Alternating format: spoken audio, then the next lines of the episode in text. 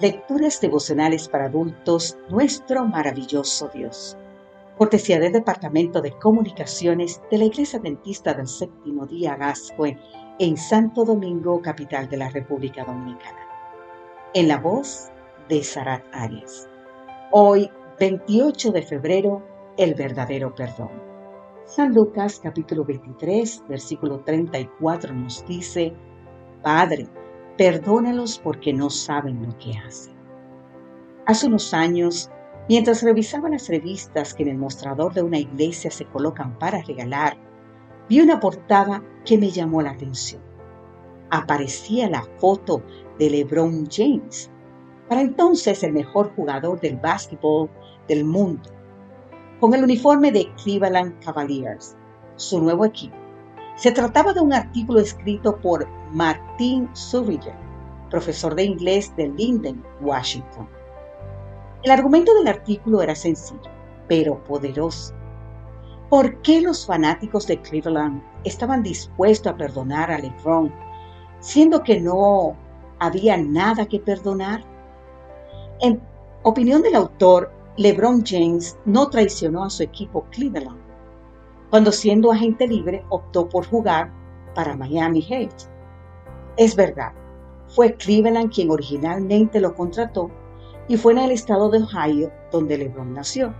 Sin embargo, ¿no tenía él todo el derecho de firmar con el equipo de su preferencia? Después de cuatro años en Miami, tiempo durante el cual LeBron fue el factor decisivo para que Miami Heat ganara dos campeonatos de la NBA, la superestrella del básquetbol decidió regresar a Cleveland. Entonces aparecieron por miles las franelas estampadas con el mensaje, Te perdonamos, Lebron. ¿Qué estaban perdonando? Pregunta el profesor Sobillet.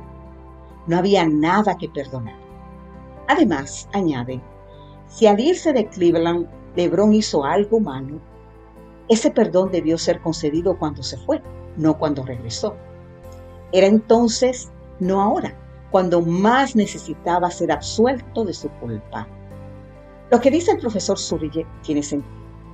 Si por ejemplo alguien me ha robado, mi perdón hacia el ladrón ha de producirse mientras el ladrón todavía está en posesión de mi dinero, no cuando me lo ha devuelto, porque entonces cuán fácil me resultaría perdonar. Leer el artículo de Zurille transportó mi mente a otras escenas de deslealtad de traición y de perdón. Pensé en Pedro en el patio del templo, negando al Señor. En Judas, vendiéndolo por 30 monedas de plata. Recordé las palabras del apóstol Juan al escribir de la misión que trajo al Hijo de Dios a nuestro mundo. A lo suyo vino, pero los suyos no lo recibieron. También recordé la escena del Calvario, cuando perdonó Jesús a sus detractores? Perdonó mientras sufría los intensos dolores de los clavos y su sangre corría por sus sienes, mientras todavía se escuchaban los insultos. Nuestro amado Salvador exclamó, Padre, perdónalos porque no saben lo que hacen. Si esto no es perdón, entonces, ¿qué es, querido amigo y querida amiga? Oh amor divino, que no esperaste que nos reconciliáramos contigo para entregar a tu Hijo a la muerte y muerte de cruz. Gracias, gracias Padre, porque entregaste a tu Hijo a la muerte cuando todavía éramos tus enemigos y porque hiciste provisión para perdonarnos antes de merecer tu perdón. Que Dios hoy te bendiga en gran manera. Amén.